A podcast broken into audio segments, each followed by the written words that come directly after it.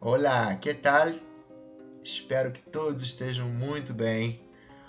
Esse é o nosso terceiro podcast aqui do Espanhola. E eu já quero agradecer aí pela sua atenção, pela sua companhia. Hoje o nosso podcast vai falar sobre um assunto muito legal, que são as despedidas, las despedidas. No podcast número 2, anterior a esse, nós falamos sobre los saludos, as saudações e a importância de usá-los aí para a gente iniciar uma conversa, pedir uma informação. E como tudo na vida, qualquer ciclo precisa terminar, hoje nós vamos falar sobre las despedidas. Ao iniciar uma conversa, nós precisamos encerrá-la. Então é dessa forma que a gente vai fazer. Existem algumas maneiras de se fazer isso, mas assim como no podcast número 2, eu vou falar só algumas, as principais, as, as mais usadas. Então pega papel, pega caneta e vamos junto. O conteúdo de hoje é muito dinâmico, bem simples e com certeza você vai pegar muito rápido aí. Algumas despedidas. Hasta luego, adiós, que vaya bien, saludo, hasta pronto. Mas qual você realmente deve usar e olha, tanto faz, tá? Depende muito do contexto, depende muito da, da relação que você tenha com a pessoa. Então, para não ter problema, Usa sempre o hasta luego, adiós, hasta pronto. Tá certo? É uma sugestão. Vamos entender melhor esses contextos.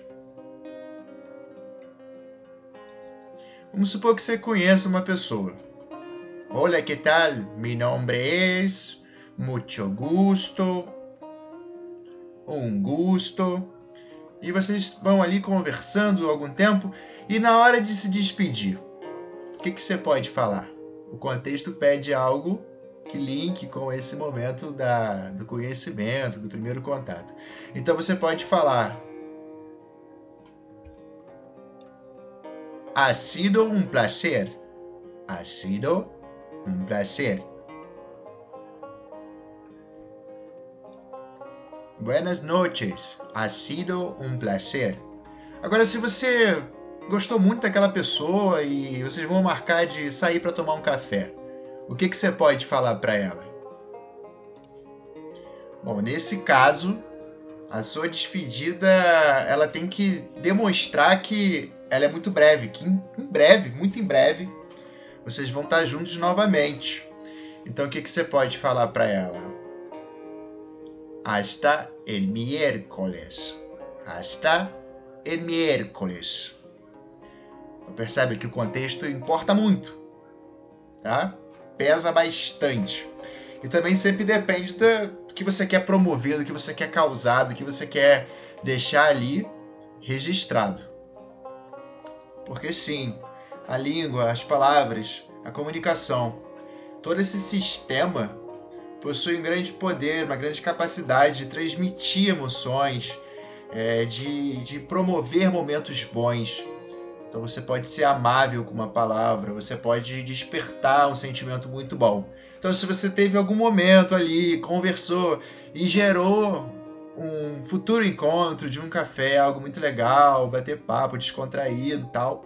E aí você pode deixar claro que você está feliz com isso, que você em breve vê a pessoa hasta el miércoles. ¿Sí?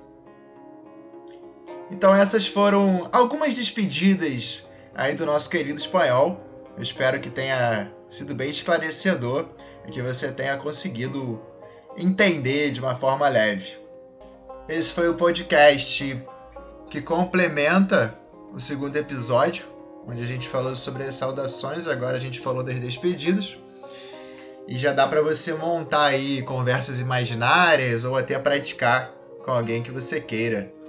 E olha, não esquece de praticar, falar alto mesmo, para você poder se ouvir e identificar onde precisa de correção. E isso vai trazendo para você uma noção do quanto está desenvolvendo aí no aprendizado da língua espanhola. E como em breve nós estaremos juntos em mais um episódio, a minha despedida de vocês é: Hasta pronto!